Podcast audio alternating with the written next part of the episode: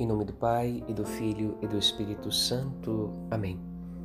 Sexta-feira do tempo comum. São João, na primeira leitura do livro do Apocalipse, poderia imaginar já bastante ancião, depois de muitos anos dedicados a Cristo, exilado na ilha de Pátimos, que não havia mais necessidade de dirigir sua palavra a ninguém. Era somente esperar Jesus voltar para lhe receber. A expectativa do encontro com Cristo. Porém, a palavra dirigida ao seu coração é muito parecida com a palavra dirigida ao coração do profeta Ezequiel.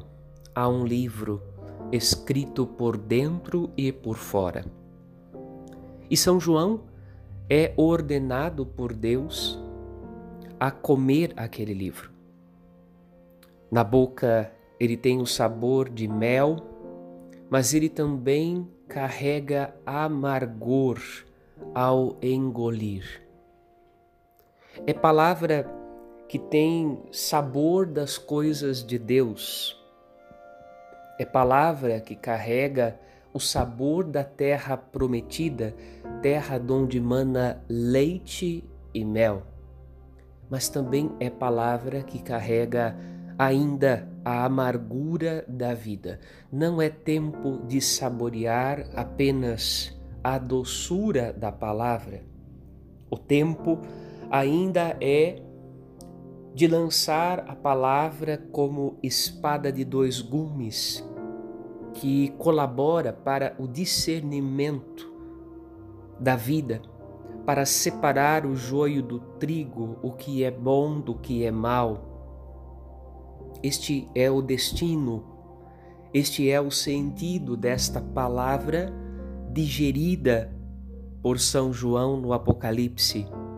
Cada um de nós é convidado a tomar o livro da palavra de Deus e a trazê-lo para dentro do nosso coração, a nos alimentarmos da palavra, para que nós possamos anunciar não a nós mesmos, mas a palavra que recebemos de Jesus. E deve ser a nossa confiança a mesma confiança inabalável no Pai que Jesus experimentou pela graça do Espírito Santo no Evangelho, diante do momento em que Jesus expulsa os vendilhões do templo, já o procuram matar. Mas tinham medo de Jesus, porque todo o povo ia ao seu encontro maravilhado com as suas palavras, maravilhado com a doçura das suas palavras e com a autoridade do seu exemplo. O profeta ele não deve se abalar diante do fato de confrontar os que são maus, de confrontar o mal. Sua confiança inabalável é Deus. O sabor que ele experimenta também é o sabor que ele comunica. E a palavra tem destino certo. A palavra ajuda o coração humano a separar-se do que é mal para abraçar a vontade de Deus. O templo de Deus, o coração humano, precisa ser purificado pela força da palavra.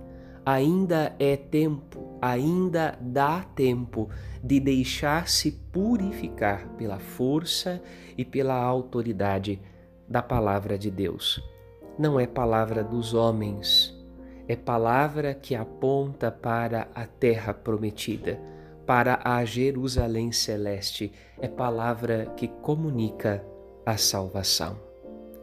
Amém.